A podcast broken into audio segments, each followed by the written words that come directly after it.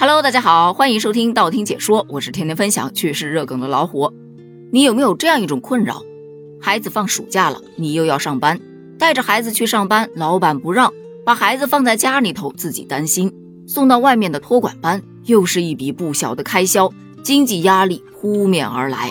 相信很多人都有这样的困扰，所以大家才会在网上非常羡慕这家单位的员工们。这单位的老板呢，特别有意思。有一天拍了个短视频，他把车子刚刚开到厂区，一停下来，厂子里头呼啦呼啦跑来了一堆小孩跟他打招呼，一声声的叔叔叔叔的喊着，那股热情劲儿让他非常的感动。这群孩子哪儿来的呢？原来呀，是他们企业员工的孩子。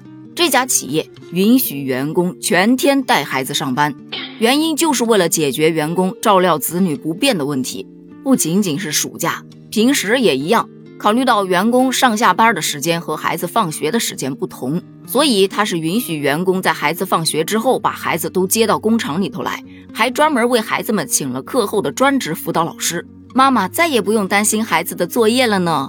不说别的啊，就单纯不用辅导作业这一点就够我羡慕的了。这视频一出来，网友们纷纷点赞，这老板大气啊，活该这老板发财，双击一个六六六。自古得人心者得天下，这老板的格局打开了。中国好老板，祝你发财呀！这老板在一声声的叔叔中迷失了自我，所以他还经常会给厂区的孩子们去买零食吃呢。不得不说，人情味儿真的很浓。也有很多打工人在线呼吁自家老板：“老板呐，好的东西咱得学啊！”但是这个事儿吧，他其实还引发了一些争议。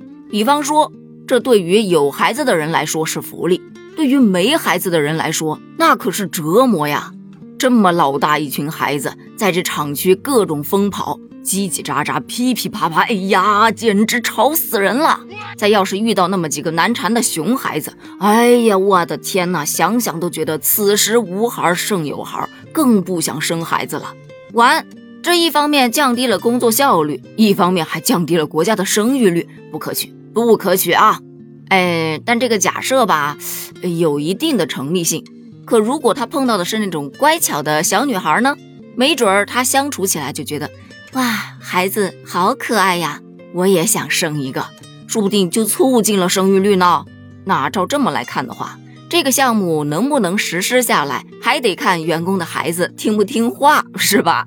除了这个担忧，还有一群小伙伴表示：这么好的老板，可别让他吃上亏了呀！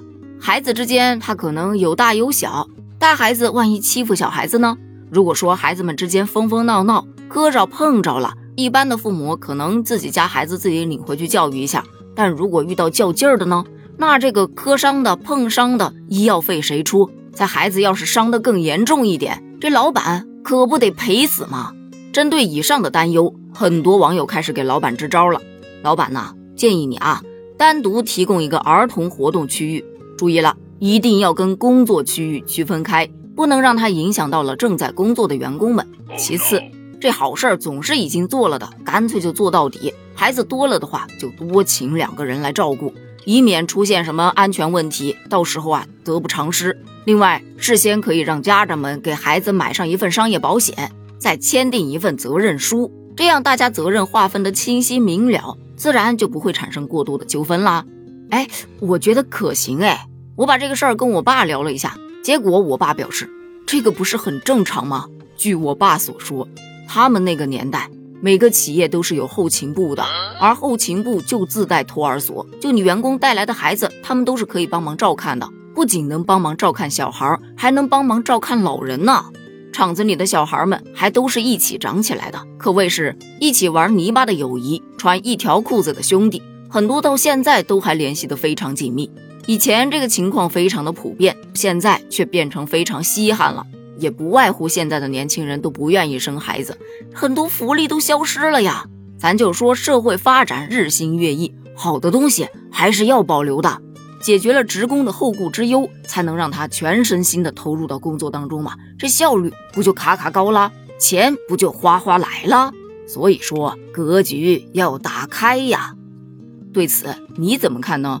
如果你的单位也允许带孩子去上班，你会选择带孩子去吗？